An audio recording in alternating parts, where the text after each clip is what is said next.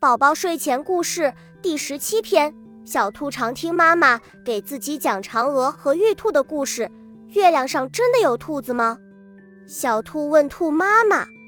兔妈妈说：“等你长大了就知道了。”小兔子想自己什么时候才能长大呀？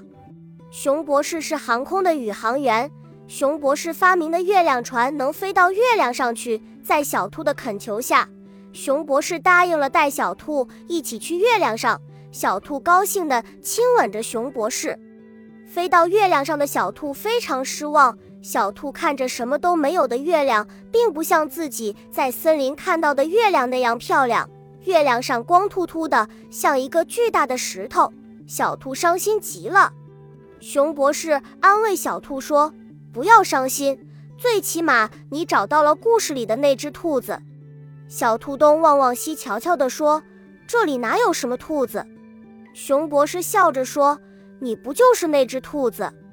回到森林的小兔高兴地对兔妈妈说：“我见到了月亮上的那只兔子。”兔妈妈惊讶地说：“你真的见到了吗？